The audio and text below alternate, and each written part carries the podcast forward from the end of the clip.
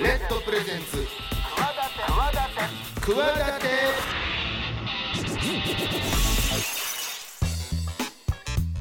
皆さんこんばんは。パーソナリティの大岩良正史です。こんばんは。金良雲です。この番組企ては私スポーツデザイナーでボイスアクターの大岩良正史と起業家の金良雲でお送りしております。明るい未来企て番組です。世の中の常識にとらわれずに企てている方えーいろんな方ゲストに招きしてですね未来への企て語っていただきますチャレンジしている人もこれからの人も目から鱗何かの糧になるような番組になればいいなと思って今週もやっていきます、えー今週お迎えするゲストはですね、私ラリーが、えー武蔵野美術大学という大学卒業なんですけども、はい。その時の先輩ですね。先輩。まあサッカー部だったんですけど、はい。サッカー部の一個上のキャプテンうん。羽賀薫さん、羽賀さん。えー今ですねもうあの CM やこの CM、うん。いろんな CM やあの MV この MV などを撮ってる映像うん。ディレクターとして、フィルムディレクター映クター。像ディレクター。はい、えー日本郵便 U パックの CM とかうん。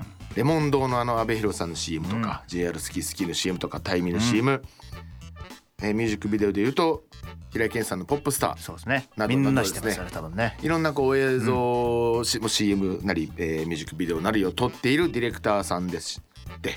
あのもう30年だから近く18からのつ付き合いになるんですけども、うんなかなかもうあんま今のね時代と まあいろいろ、まああのまあが若しね。若かりし、うん。はい、僕らサッカーもしましたけど、はい。い、ろんな飲み方。うん。ね。あんな飲み方こんな合宿。まあいろいろさあの合宿も前前から春と夏行って、うん。ちゃんとやってるんですよ。ちゃんとやってもちろんやってるんですよ。さ今日厳しかったんですか？サッカーは。厳お遊びって感じでもないですよ。あ全然違う違うちゃんとやってます。ちゃんと練習もしてるはい。ちゃんとやってます、僕らややこしくて美術大学って結構あのなんか浪人してる人も結構いたりして。はいはいはい。年イコール学年ではないかったりするので。浪人の人多いんややこしいんですよね。なんかこう学年う上の方が年下やったりすることもあるというか下手すりゃ。芸人会みたいな感じなんかもうややこしかったりするんで、はい。あんまりそんな厳しいのあんまなかったあそうかそうか。逆にね。そうです。でも、うん。ちゃんと練習も僕も4年間やりましたし、うん。まあそんな羽賀さんがですねもう卒業してそういう CM ディレクター映像の世界に入られてやってらっしゃる、でちょ僕もちゃんとそのどういうふうにどんなことやってるのかとかっていうのはそのもちろん作品は知ってますけど、はい。ね、作る工程とかも知らないしどういう思いで作ってるとかそういうのも知らないので、ここに改めてここで聞ければなとはい。思って2週にわたってちょっと来てもらおうと思ってますんで。どうせじあの1週じゃ足りないの分かってる もう喋る一緒にしときましょう。はい。そうなんですよね。ということで、えーこの後お迎えするのはゲストフィルムディレクターの羽賀薫さん。どんな話が聞けるのかお楽しみに。レッドプレゼンツ企て私大岩良正史と金良雲が。22時50分までお送りしています。企て会議室。このコーナーではゲストの成功体験や失敗談などのエピソードをお聞きし未来への企て語っていただきます。今週お迎えするゲストはフィルムディレクターの羽賀薫さんです。よろしくお願いします。よろしくお願いします。お願いします。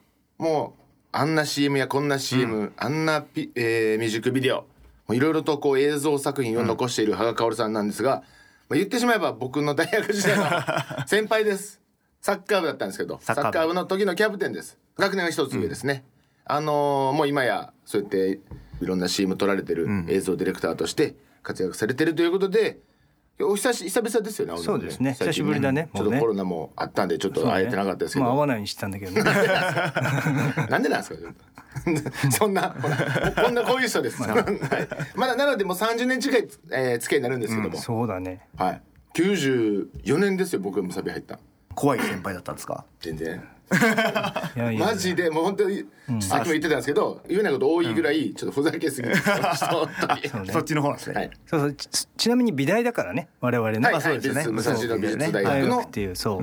サッカー部月水金ねあの練習があって。はいはいはい。で日曜日、まあ、大会やったり試合やった時は日曜日やってみたいな、まあ週の半分しかなかったですけどね僕。らそうね。ちゃんとしたちゃんとしたそもそも多分世の中の人は美大にサッカー部なんてあんのって思うと思うけど。ね。確かに。確かに。本当かと。で羽生さんもだってずっとやってきた人じゃないですか。そうそうそうそう。で。結構だからちゃんとサッカーやってきたやつがねはい。入ってて。清水東の人間も出ました今よ。いましたいました。全国のねレベルの。そうね。ラリーさんもね意外とずっとサッカーですもんね野球の仕事してますけども。まあ運動するのはね、好きでねいろいろだから楽しく。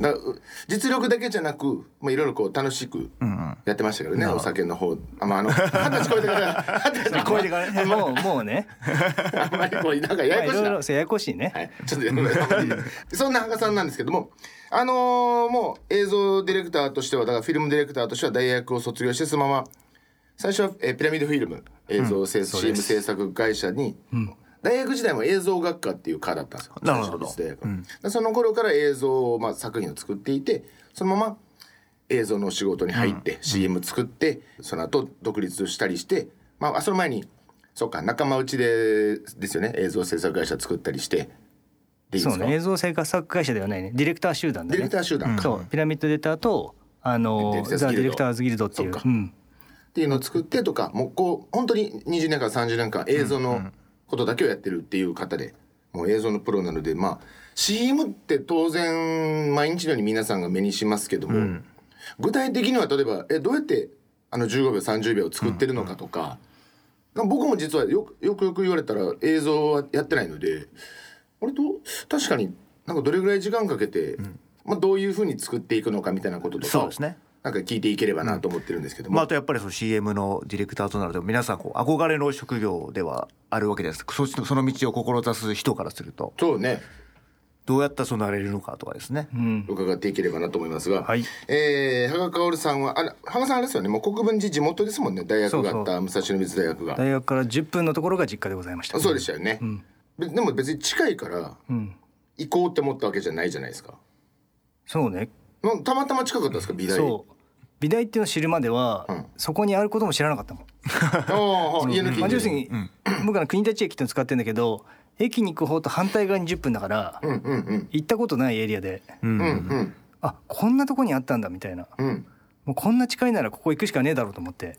え玉美は受けてないんですか？一個だけ受けたよ。あのガラスっていうやつあのガラス工芸ってだけ受けたけど玉美結構ね山奥じゃない？はいはい。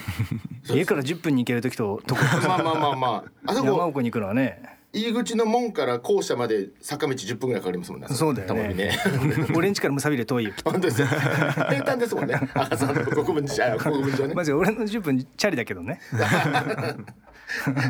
でそれでえムサビはもともと映像学科しかを受けてた？いやあと市でとか、うんうんまあ、デザイン科の予備校に行ってたので、うんうん。基本的にはあのデザイン科基礎でとかはいはい。も受けてましたね、でももともと映像に興味あったんですか？それを受けるということは。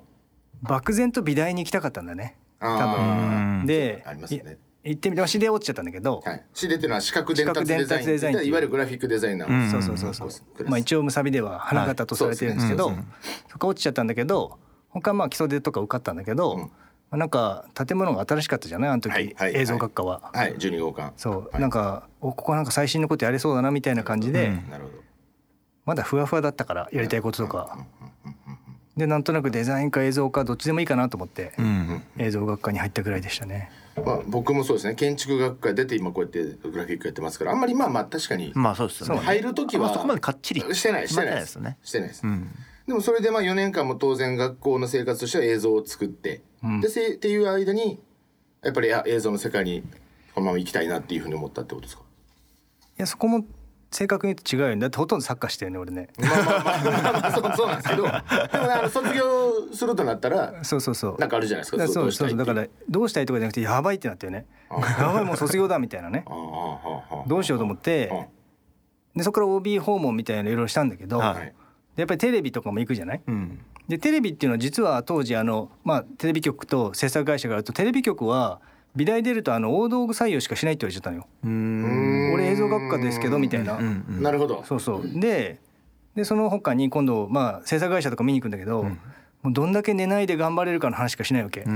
俺たちもうラグビーで鍛えてきたから。みたいな。ああなるほど。でなるほど。まさになるほどって言って帰ってきたわけ。あれっつって。これは無理だと。これ俺に無理だと思って。で CM のやっぱ見に行くと当時やっぱり CM が一番ちょっとゆとりがあって、うん。おしゃれしてて、ん。あここじゃないかなと思って、うん。で CM 受けようと思って、まあ、何社か受けて、うん。その中でピラミッドフィルムってとこに、まあ、縁があってうん入れたっていう感じでしたね。うん。あのーまあ羽賀さん後に例えば CM で言うと日本郵便 U パックシリーズ JR スキースキー、えーレモレモ今もやってるレモンド阿部寛さんのレモンドシリーズとか、まあ、タイミーの CM で、ミュージックビデオでは平井堅さんの「ポップスタなどなど。ー」などなど、まあもう皆さんが目にしている映像ある映作品を作られることになるんですが、その最初のスタートがじゃあそのピラミッドフィルムという、これ映像制作 CM 制作会社そうね。主に CM、まあ、映画だったりあのミュージッククリップもやってるけど、ん。当時はまあ8割9割は CM を作ってるうープロんダクション、でもそれ入りたいってもすぐ入れるようなもんなんですか？そう当時はやっぱねあの僕ら割と第二次ベビーブームだったんで、うん。はい結構狭き門っていうかね受ける人多かったから、うん。演出部採用っていうとどこの会社もその2人ぐらい1人か2人で、全部でプロダクション倒してもまあ15個とかしかないから、うん。要するに全部で30人ぐらいなんだけどあその時にいわゆるそのそういうその年にそういそう業界に入れるってことですか？そのまあディレクターとしてね採用されるのは。ですよね。うん。で制作部っていうのは多分その34倍うん。入るんだと思うんだけどで、まあ、だからあの受けてると分かるわけ。もう最初に多分なんかなるほどなるほど何百人っていう受け、まあ、書類選挙を通ってはい。受けてて、うん。2次に行くともう大体同じメンバーなんでね100人ぐら。い。でそこからだんだんいなくなるからあいつあそこ受かったんだねみたいな感じで、なるほどなるほど。本当分かるぐらいまあ本当ちょっとしか減っていかないっていうかぐらいの狭き門ではあでもそりました、ね。れまあまあ結果から言うと入って。さあ今いきなりそんな CM 撮れる撮らせてもらえるわけじゃないじゃないですか。アシスタントというか手伝いというか。そうそうそうそうそうちなみにねそのピラミッドの他にもそこもその時も何社か受かったんだけど、はい。はい。ピラミッド選んだのは普通はあの最初1年間制作部ですって書いてあるんだけど、うん。で制作部じゃない会社もあるのね。いきなりディレクターになれる会社もでそこをそうかちょっと僕素人目線なんですけど、せ制作部というのはいわゆるその CM 作る以外のことってことですか？えっとね簡単に言うとまあみんなが知ってるテレビの AD さんああなるほど。みたいなこと、うんうん。で演出部っていうのはうん。どっちかっていうとその本当コンテ書いたり、あのテレビでいうプロデューサーに近いんだと思うんだけど、うんの部署なんだよね。なるほどそうすると、まあ、制作部って結構 CM で言うと本当になんていうかなもうお弁当の手配から、あいろいろその全ての手配をしてっていう,、うんうんうんうん。あの係なので、まあ、その一番下って結構大変なんですよね。うんでそれはやっぱね生ぬるい美大を出た僕としては できれば避けたいなと思っててでピラミッドそう書いてなかったのよ。はだからあここはやんないんだろうなと、いうん。まあ、そっとおなんかオフィスもおしゃれだし、はい。きっとここは先進的なんだろうと思って入ったら、うがっつり入った入ったら第三制作部ってところに名前が書 いてある。そういわゆるいろいろとお手伝いをしなきゃいけない。そう、はい。でしかもその時ピラミッドフィルムってね結構世の中ですごくおしゃれな CM をやってるって言われてて、当時で言うとなんかシビックメッセージとかあと札幌の黒ラベルとか、うんあのペプシマンとか、うん。結構なんかその海外ロケに行ったり、そういうそのフランスで撮影したりね、はい。そういう CM がすごく多い会社だったんだけど、うん。僕が配属されたのはそれいけローソン通り物語だったわけ。ああはあはあはでまさにも来たっけ撮影に、あはいはい。そうだよね、あのー俺がまさに制作の時にね、テーマが深川亮さんのやつ美美術大学のあそうそう風景かなんかだったそうそう。ん。ですよね深谷亮さんが美大生ってあ設定で？美大予備校だっけ？どどっちかです。どっちかだよね、うんでせあのあのそうそう。デッサンをみんなでしてるっていう学生のうちの一人で。僕もそうそう。あそうなんですか。そのだから何人か美後輩をね。あいる必要絵を描いてるエキストラ的な。学生のそうそうが必要だっていうのではい羽賀さんがあのその美大生を集めて。あそうそうそうそう。もう CM 出演もじゃあ果たされてるわけですね。あそう映ったかどうかちょっと覚えてないですけども。ありましたね。うん。でその時だからあの時あの緑山スタジオに、はい。ローソン通りっていうローソン村って言われたんだけどローソンの店舗とあとその撮影用のね。そう撮影用のうん。あの設定上の、はい。例えば中山美穂さんの家とかああなるほど。なんかそういうふうにこううん。何個か家があって、うん。真ん中に道路があってっていうその野外セットみたいなのがあったんだよね。はい。でそれをそこで要するに当時でいうと本当に月に2本ぐらいうん。あの回して撮っていくっていう仕事で、うんうんうんまあ、その要するに制作部だから永遠帰れないわけよ。うーん。もううん本当にそこであのカポックっていうんだけど発泡酒の板をあのまあ撮影業界でカポックっていうんだけど、はい。それをこう三角形にしてその中で寝るとちょっとだけ暖かいのね。なるほど。そう断熱性がねそうあるから。断熱性なんですよ発泡酒は。でもそれで三角にして寝てると気づかない間に誰かに取られちゃうわけ。寒くなって。寒いわけ。それで目が取り合い取り合いなんですね。取り合いなんですよ。あれちょっと全然話それるんですけど、うん。今もよくあるこう続きものの CM ってあるじゃないですか。ありますね。ううんん。あれあれって毎回撮ってるんですか？それともなんかある程度まとめで撮るんですか？大概まあ2話ぐらいはあると思うんだよね。はいはい。だけどあのまあ広告ってやっぱそのキャンペーンもあるし時によっていろいろ変わっちゃうじゃない、うん。なんか例えば飛行機事故があったらそれっぽい空とか描けないとか、まあ、海のなんか例えばねなんかあると海辺出さない方がいいねってなっちゃうからあんまり早く撮っても無駄になる無駄になっちゃうから、結構やっぱり近くなってから撮ること結構大変ですね。そのね結構最近あるじゃない？そうですね。続きうん、ありますね。当時もそうそのローソンのやつはそういう感じのそうですね。CM ったんもうだからいつももうその撮影してる時に大体の人たちが企画してて、うん。で終わる頃にそのまあクライアントとも決まって、はい。でそんで次の撮影までの準備が2週間しかないみたいな、ああ、それも月2本で回していくみたいな。そう。でそうするともうそのまんま僕らその下っ端はあのロケハンって言ってロケ地探しに出なきゃいけないみたいうな、ん。えでもそういう下積みから実際に撮れるようになるまで実際だってこのピラミッドフィルム自身6年か7年ぐらいですよね。そうですね。そんでね まあなんだかんだ僕1年半以上制作部やったんだけど、はい。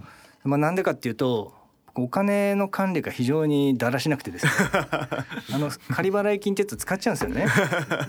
いろんなあの楽しいお姉さんのいるお店とかで。大これ言って大丈夫？大丈夫？わかんないですけど。大丈夫ですす若い頃だからね。ね。若い若気の至りだから。ねてかねそれはまあ自分たちだけじゃなかったから本当にその当時夜中まで働くからどうするってなってで明日も朝5時集合ですってなると要するに帰ってもしょうがないよねと。とりんあえず焼肉食おうぜと。ん。焼肉食うじゃん。もうん。う3時間しかないねますます帰ってもしょうがないね。とお姉ちゃんの店行くかってなるんだよね。っていうのを毎日繰り返しててで要するに落ちない領収書とかいっぱいあるわけよ。なるほどなるほど。でそれをあのどうしようもなくて結局自分で抱えてるんだけど、次のだから仮払い金をもらわないと次の作品のうんうん。もう返せないわけ。なるほどでその自転車操業になっててでそれを返し切るのに1年間で本当はいいはずだったんだけど1年半ぐらいはなるほど。でただそれ運が良かったのはその後結局僕初めての CM の演出あ演出ってローソンでうん。始められてるんだけど、そのずっとやってたやつの流れで。流れではい。やっぱそこで、まあそうやって長くやってたから、代理店の人たちだったり有名な人たちから信頼も得てて、せっかくその羽賀君がまああの一本でやるんだったらあのやってみようよって形でそうやらせてもらって、うん。でもそれこそそういうシリーズのやつに1個関わったら、うん、ずーっとそうやってもう頻繁に更新す CM するとするともうそれにかかりっきりになったりすることもあるってことですか？あそういうディレクターもいるね。まあレギュラーを持ってるっていうのはやっぱね、まあでかいですよね、うん。でかいしあとまあ特に流れるやつはね。有名なやつですもんね多分。ね、うん。絶対に大手の。結構ね流れるものを作ってるっていうのは大きいから、うんうん俺自身もその最初にそのそこでやれたっていうのは大きくて、でも CM ってじゃあ、えー次いついつ流すやつのこういう感じのことを告知するやつ作りますっていうのが、何ヶ月後先のやつぐらいでオファーされるんですか？オンエアが。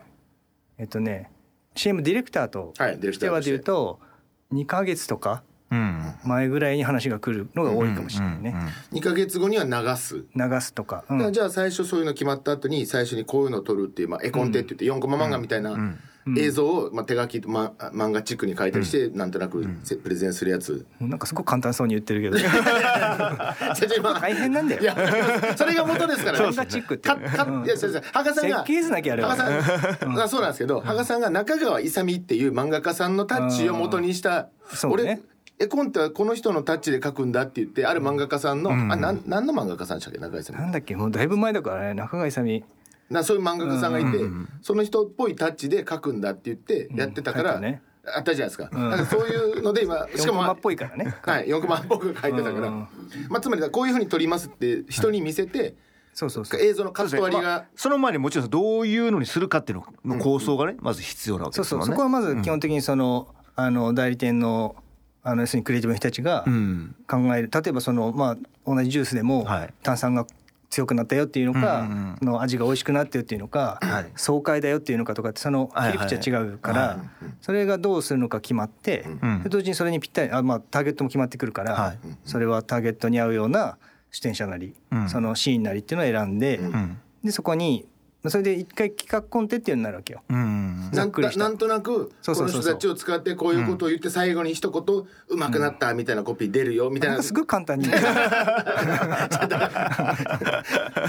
まあ別にキュッとするとね話をキュッとすると。そうそうそうそう、はい。そう言いますよっていう、まあ、なんとなくすごくある骨子は作ってやって、はい。それをまあ実際どう撮るのかとかっていう、うん、キャスティングの方が先なんですか？企画コンテとキャスティングは同時進行。はんはんはんはん企画を作る上でその、大体のじゃあそう商品出る、CM 出るタレントさん、うん、えこういうことを言いたいっていうのがまあまあぐらいがあって、その状態で言われる大体参加する、うん、あそっから。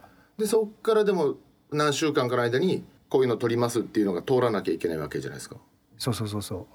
結構時間ないっすね。時間ないこと多いね。やっぱ結構うん。バタバタと深夜までやって、ですよね。で何回も、だってクライアントさんの OK が出ないと出ないとかね。まああとタレントさん側の OK が出ないとかもあるんでね。なるほどなるほどなるほど。ちょっと遠いとか、なるほど、うん。うんああそう。これじゃあまた違う人になったりするとイメージも変わりますもんね、まあ、でもそこでタレントを変えるはないから、うん。あ場所を変えたりとか設定変える設定を変えるかいや要するにロケでやろうと思ったらやっぱセットにするしかないねってなってきたりなとか、るほど。なるほど、いろんなことが変わってくんだよね、そうするとセットにするってことはスタジオを抑えなきゃいけないじゃんってなったりとか、うん。最近はまあそういう映像の技術もあれだからね屋外っぽく見える屋内の撮り方もあるじゃないですか。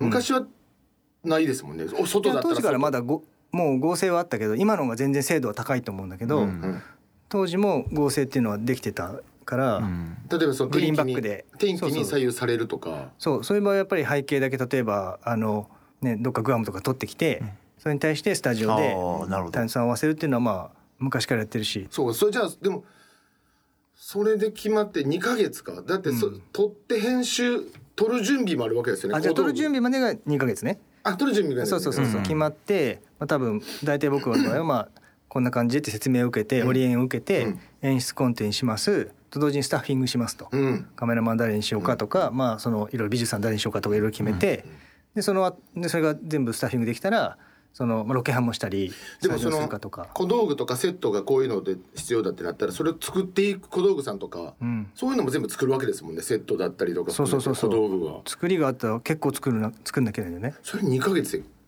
だ結構映ってるもの全てが2ヶ月以内で作られてるってことですもんね。まあもちろんその借りてきても大丈夫なものはねタンスだったり、テーブルだって借りてきて大丈夫なそうなんだけど、そのなんか例えば漫画とかあるじゃない？読んでる漫画とかってああ架空のやつ。架空で作んなきゃいけない、そういうのとかはそうその間になるほど。作んなきゃいけない。架空の表紙ロゴ架空のとか表紙とか、うん、なんかそう思って CM 見るとこれ2ヶ月やるのちょっとしんどまあもちろん。15秒30秒のやつがもうどんだけの人手と時間とかかってるかって話ですよね。たった撮影日1日かもしれないですけど、ん。そのためにそんだけの準備してくるわけですもんね。そう。大体撮るのは1日なんですか？えっと、いやそれも決まってなくてでもはいただ今、今で言うと本当にタレントさんは結構ねはい。忙しいからうんうん。1日とかくれても2日しかないかうら、ん。で本当に2日くれると天候予備があるかあらーそのロケがしやすいんだけどね。うんうん。でそのやっぱ外で撮った方がいいものっていっぱいあるんだけど、はい。難しいねってなっちゃうとやっぱりその背景は撮ってきてうん。合成するってことはすごく多い、う。んうん。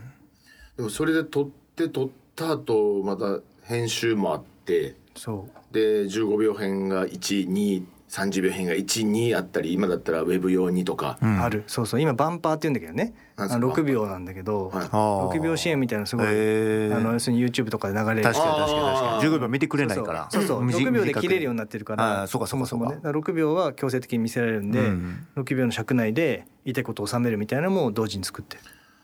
なるほど。結構作業量多いっすね。そうなのよ。ね。さっきみたいにすごい簡単に。いや大変なんですよ。僕もものづくりの人間分かってます？僕もあのあの映像もちょっと作ったことあるので分かっては多少はね多少は分かってますけども。そうか。でも CM の場合そうですけど、うポップスターうん。平井堅さんのそっちとかになると言いたいことが商品とかよりももうちょっとぼやけてるからそうね。なんかプレゼンも、まあ、ご本人含めてレコード会社とかにん。こういうの撮りたいとか言うんでしょうけど、うんね、なぜ例えばひ羽賀さんあの結構かぶり物が好きで。うん。そうね。いろんな CM でね。そのポップスターもそうですし、そのダッシュかぶりもあしてるね。かぶりもあるね、はいはいうん。渡辺直美さんもなんかウサギのやつやったけどなんかあダッシュタンのやつも特撮ヒーローですけど、ね。なんかそういうの好きですけど例えばじゃあそういうその世界観違うって言われたらーうん、でもそれこれはでは多分はまあ話しても怒られないと思うからうんうん。話しますけど、ポップさんの時はそもそもは僕が出した企画はあの、まあ、あれ曲聴いてねうん。あの平井堅さんの曲にしては初めてのアイドルチューンだと思って、確かに確かに。うんそうですね。でこれは珍しいなと思って、うん。じゃあアイドルかと。だけどなんか普通にやったらつまんないなと思ったから、うんうん。僕が書いたのはあの芋筋トリオだったわけ、うん。今の人たち知らないかもしれないけど、、はいい子悪い子普通の子って言って、まあ、あの昔金ちゃんのね「うん。どこまで行くの?」っていうのに出ていて、うん。あの学ランで要するにいい子は真面目眼鏡です。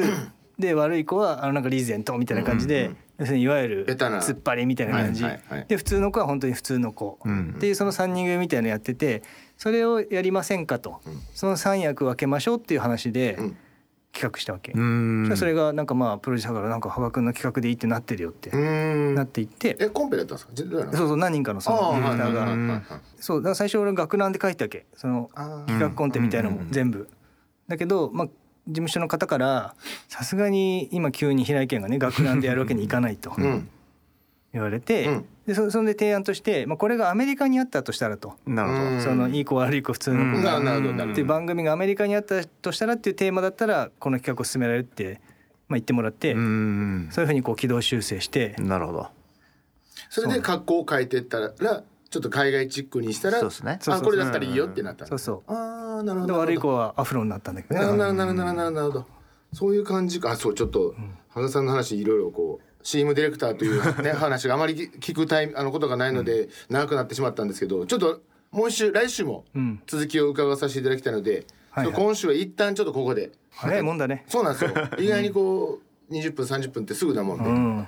さあ、えー今日はね、えーお話伺いましたのはフィルムディレクター CM 演出家の羽賀薫さんでした。ありがとうございました。ありがとうございました。以上企て会議室でした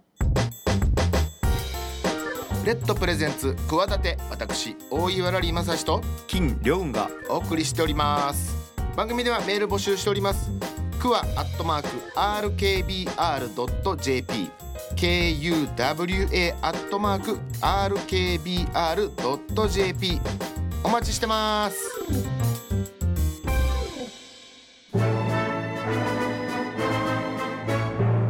企て人の食卓このコーナーはゲストの方の記憶に残る一皿とそこにまつわるエピソードをお聞きしていきます、えーそして食にまつわる話をしていこう。そんなコーナーです、えーゲストは羽賀薫さん映像クリ、えーフィルムディレクター映像ディレクター羽賀薫さんの記憶に残る一皿。さあ何かありますでしょうか？えっ、とですね、うん。僕はですねあの、まあ、あの中央線の国立っていう駅で、まあ、生まれ育ってるんですけどそこにですねイタリア小僧っていう本当昔からあるイタリアンっていうよりは本当にパスタだけ、うんおしかもそのなんか和風パスタうん。のお店なんですよね、うん。だかはいらそのなんかオリーブオイルっていうよりちょっとバターっぽいみたいな、バターうん。スパゲッティ屋さんみたいな。そうスパゲッティ屋さん。もうそこのスパゲッティが大好きで、うん。そこはあの、まあ、基本的にそのなんかオイル味とか醤油味とかあのなんかクリームとかあるんだけど、僕はその醤油味のそれいろいろトッピングしていけるんだけどそれがイカホタテ梅醤油バターっていうね。うんのをやっぱそれはあのご褒美の時にうん4つぐらいトッピングしていいのは、まあ、家族の中でも、まあ、なんか高校受かったよとか、何かしらがあった時に食べていいやつ 四つはなかなかですもんねそうそうそう。梅バターにしとけよってなるわけよ。知らないですけど。勝手に勝手に家族でやってくれそう。おうん。それはだからじゃあちっちゃい頃からそうそもう通っていうる。通ってた通ってた。そうそうもう今ね、まあ、僕もそのあまあ国立国立じゃないですからね。立じゃないからなかなか行けないんだけどうん。で、まあ、数年前にあの場所も変わったって聞いてるんだけどうん。そう、うん。それまではもうなんかすっごいこう洞窟みたいなお店でうん。なんていうのかな。洞窟みたいな店？どうなんかなんていうのかな。壁がさなんていうんだっけ埋め込まってんすかどっかに。かん壁 レンガっぽいってさえっとねああ。ゴツゴゴツしてる。ツゴツしてるあんじゃん。なんか吹き付けみたいなあはいはいはいはい。あのはいあれで全部できてて、はいはいはい。なんか洞窟っぽくてなんかその子供の頃なんかちょっとなんか異空間な感じがしてて、うん。ちょっとあれ行くのもちょっと楽しそう。楽しそうそうそうそう。あーなるほどなるほど。冒険みたいな感じで。そうそうそうそう。なるほどなるほど。でだしそうやっていろいろちょっとずつ、まあ、毎回トッピングしたスパゲッティ食べれてみたいな。そう。へえその洞窟みたいな中なのにすっごいちゃんとしたコックさんの格好したはい。なんかおじさんが3人作ってるわけよ、うんううん。んその姿がまたなんかかっこよくて。あその不思議で。ギャップというかギャップというか。外観とうん。そうそうそう。ピシッとした人たちがいるという。そうそうそう。へえそれがへ本当美味しくて。えななんなんていうか国イタリア立の？小僧。でも今おイタリア小僧。そう。国立じゃないですか違う国立にあるらしいんですけどね。あその中で？中でちょっとその多分老朽化化したんでしょうね。そううん。羽賀さんがそんなな洞窟みたいとかなんか言うからもうきちっとしたちゃんとしたやつで建ててるかもしれない。そうだよねもうね。ちゃんと綺麗な建物だし。もうねすっかりね。うん、中の人も、ん。中とちゃんと雰すっ囲気がかりしてもう中でダラーって。外しっかりな中ダラダラしてるイタリアそうだ。でもそれうん。もう何年も行ってないんでしょ？そうだね。今。なんかなコロナ前から行ってないからああそうか。4年ぐらい行けてないかも。うん。まあそうか、うん。もう国たちにあんま行くこともないですか？そんでもない。そうね。まああの今ね自分実家も国分寺に引っ越しちゃってるからあはあは。あそう。まあ国分寺には行くんだけどそんな遠くないですよ。そんな遠くない。でも母ちゃんあんまりパスタ好きじゃないんだよ あじゃ行きたいって言ってもあ息子が他に行きたいって言うんだよ。まあそりゃそうですよね、うん。もういいよ何十年も行ってるんだから今更ってなるもういいってなるわけ。うん。でももう羽さん一人で行けばいいじゃないですか、ちょっと思い出の。そうだよね。かまあ自分のご家族だけですけ近々行きますどよ。うん。まさし行こうよ近あ々あはい。ぜひぜひ、うん。イタリアこそうんちょっとちょっと あっちまで行かなきゃならない。言うたものの後半やから言うたものの今近いって言ったじゃん。え近いのはじゃあ国分寺と国立がですああそうね。まあまあそう。まあ全然行きもでも行きます、はい。ぜひ声かけてください。本当に本当に本当かよみたいな大顔して。人大人になっちゃってもう。ちゃんと行きます。あの行かせていただきます。そんな、えー、羽賀薫さんのおすすめの店えーイタリア小僧でした。ありがとうございました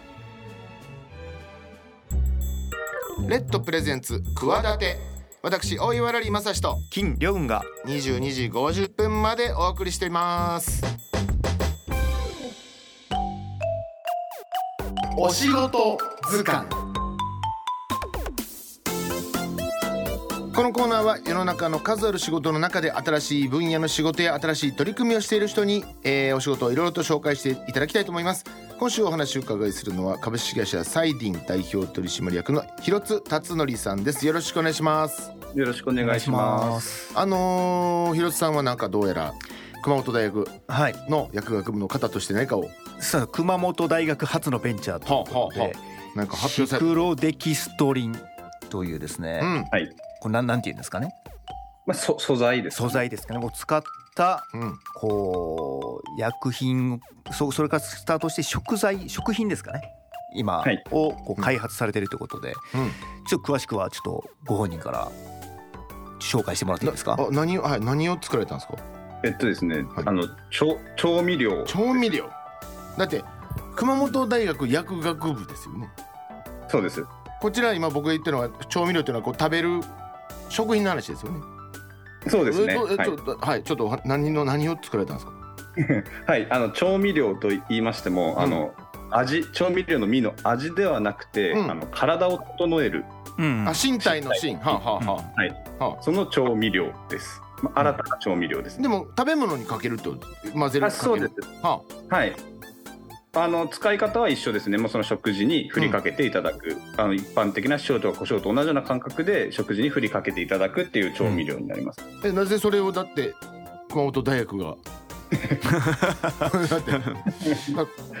そうですね。うんあのこのまずシクロデキストリンっていうものについてちょっと説明させていただきたいんですけども、まあこれはあの糖お砂糖の一種でして、うんあの輪っか輪っか状になったお砂糖っていうようなものです。うんで、あのーそれを簡単にイメージするとバケツみたいな形をしているうん。あのお砂糖の一種でして、うん。そのバケツの内側にいろんなものをこうキャッチすることができる捕まえることができるのが特徴です。なるほどなるほど。はい、あの脂肪とかとすごく相性が良くて、うん。脂肪もそのバケツの内側にこうキャッチすることができます。こうう受け受ける部分があるということですねこう。そうですね。何か要はい、内側にうんはいはい。パコって捕まえるような形ですね。はあはで、このシクロデキストリン自体、あの口からこう食べた場合、ん。あの体内に吸収されずにうん。外に出ていく、う。ん体外に排出されていきますので、うん。捕まえられた脂肪っていうのも一緒にうん。外に出ていくっていうイメージです。ああこのシクロテキストリンが入った調味料のやつを、ま、何か油もんかなんか一緒にかけて食べたとしたらその油もんの油をキャッチして体に吸収されることなく外にだ一緒に持ってってくれる、おっしゃる通りです。はい、ああなるほどそれで身を整えると、そういうことです。つまり余計な油分を取らないということはもちろん太らないとかそういうことっていうことですか？まあそうですね。そういうようなところにあのつながっていくのかなっていうところです。えかご飯にかけて食べるだけで？そうですね。あの本当に料理にそんなそんなバカなそんな。あそれをだからそっか。じゃあちょっと大学の方がうん。薬学部の方が作ったっていうのがちょっとななんか分かってきました、はい。説得力がね。だって役割が美味しいっていう話じゃないですもんね。だから美味しいあちなみに味ってどういう感じなんですかこれ？あえっとですね無味無臭ですね。あ。無味無臭なので。あはあ、はに料理の味は一切変えないっていうのがまた一つ特徴ですね。あ、なるほど。だから調味料の身が味ではないわけだ。そうです。なるほど。無味無臭でかけて食べるだけで余計な油分を流してくれる。一緒にキャッチして、はい。はい。そうですね。使い方も普通の調味料と同じようになんかこうかけるってことだけですもんね。そうですね。はい。もう料理にかけても味は変わらないので、まあ、どんなものにかけていただいても大丈夫。うんその調味料の名前がドンマイン。そうですね。ドンマインこの、まあ、今ちょっと写真も見てるんですけどいわゆる本当に七味とか胡椒塩胡椒みたいなやつ入れ物に入ってる本当のあの調味料みたいな見た目のやつでうん。ただかけるだけ。めちゃくちゃいいじゃない。めちゃめちゃいいです あそれを発見された。そしてこう商品化されたということですよね。そうですね。そういった形で、まああのはい、食品として応用して今応用しているっていう形そのシクロデキストリンには注目されてたんですか前から？そうですね。あの大学の時に所属していた研究室でずっとそのシクロデキストリの研究をしていてそれでまああの会社を立ち上げたっていう形うになりますんでこれにそういう口に入れて油分を持っていくというシステムをちゃんと整えた結果商品としてこれはいけると。そうですね。なるほど、うん。これですよね。今調味料以外も商品開発をされてらっしゃるんですよね。そうですねこの、まあ、成分が入ったふりかけを、あのー作っています。あそれは今度はちょ何かと混ぜて普通に味があるものとしてあそうですね。あはあ。もう美味しい美味しいふりかけです。あのご飯にちゃんあのかけてもちゃんと味がついているふりかけとして、うん、その場合の、えー調味料の身はどっちの感じにするんですか？そ えっと身体の身。れ でも味もついちゃったら美味しくもなるわけですね今度はね。そうですね。はい。あのうん。ご飯の味付けになりますね。ご飯とかまあ他のいろんな料理に。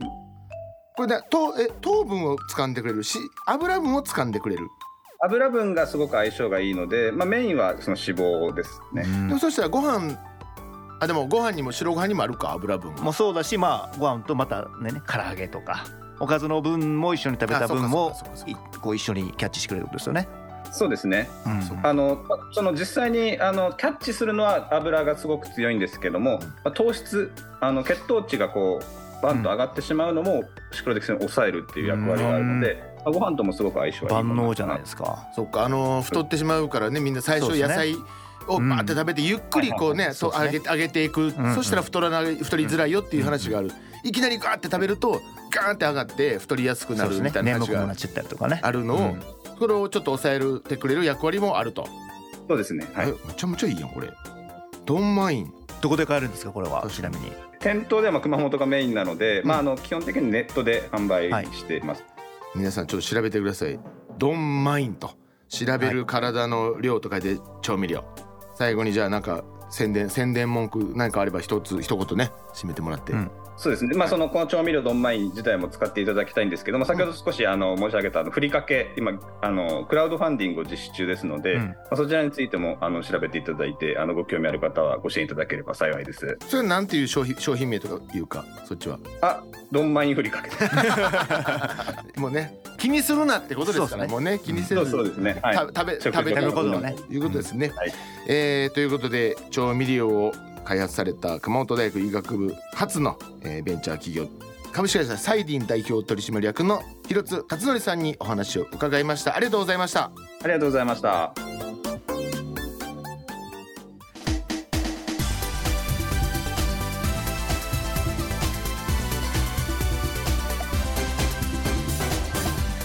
さあ、えー先輩であります私の先輩でありますフィルムディレクター、うん。羽賀薫さん CM ね作り方というかこうやってやってますみたいな、ちょっとあの言っちゃいけないこともいっぱいあるでしょうから、はい。ざっくりとなんですけども、うんうんうんあのこういうふうにして作っていますというお話を伺いましたが金言ありましたでしょうか？はい。今週の金言は簡単じゃない。僕が怒られたやつね。簡単に言うなよっていうやつね。なんか後輩っぽく言い訳しましたね。めめ珍しくラリーさんが。いやいや違うんですよみたいな。分かってるんですよって、ちょっとキュッとして話したら。まあでも絡む人も多いしうん。チェックする人とか含めてもスタッフも出る側も撮ね。る側もいね。調整も大変でしょうしね、まあまあそううそうそう。だからでその中でみんながこう納得するアイディアだったり、そういうね映るものだから、うん。う映り込んでくるもの、えー最終的な15秒、まあ、それが15秒キュッとしなきゃいけないっていうのもね、はい、それで全部伝えなきゃいけないわけですから、うん。それでこう評価を得なきゃいけないっていうのは、なかなかまあ大変なそれは分かってるんですけども、今ここで喋るということはああなるよっていうだけなんそうそうですね。別にそのそれはそうです。楽なこととは思ってないです。よはい。もちろんもちろん。そうまあ何でもそうなんですけどねもちろん。うんそうですね。これでも名前がでもで出ないわけですよね。こうご本人の。業界内では出るんですか業界内では出るんですかねもちろんもちろん。まあ一般の方は分からないかもしれないね。アンダー CM こんな CM 本当絶対見たことあるような CM ばっかりですもんね、それ20年にわたってこう第一線でやってらっしゃるってことはそれは簡単じゃないですよ、まあ、未だになんだろうああのいね当然いっぱいオファーがあって、うん。で来週ちょっと聞きますけどちょっとそれ以外のこと活動もさしてるんで、うん浜さん。がそうですね。ちょっとその辺の部分もね聞いていければなと思っております、えーこの番組では皆様からのメールを募集しています。番組の感想やゲストへの質問など気軽にお送りください。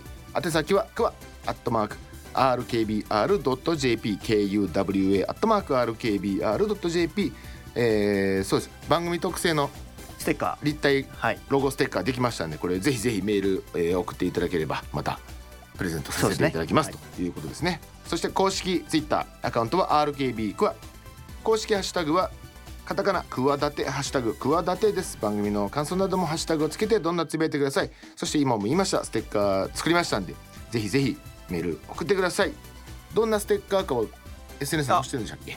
はい。載せてる気がします 確認します。はい、ぜぜひそそちらの方もですね、はい。えーチェックしてみてください。ということで、えー本日もお相手は私大岩良理正史と。金レオンでした。また来週も企てていきましょう。バイバイ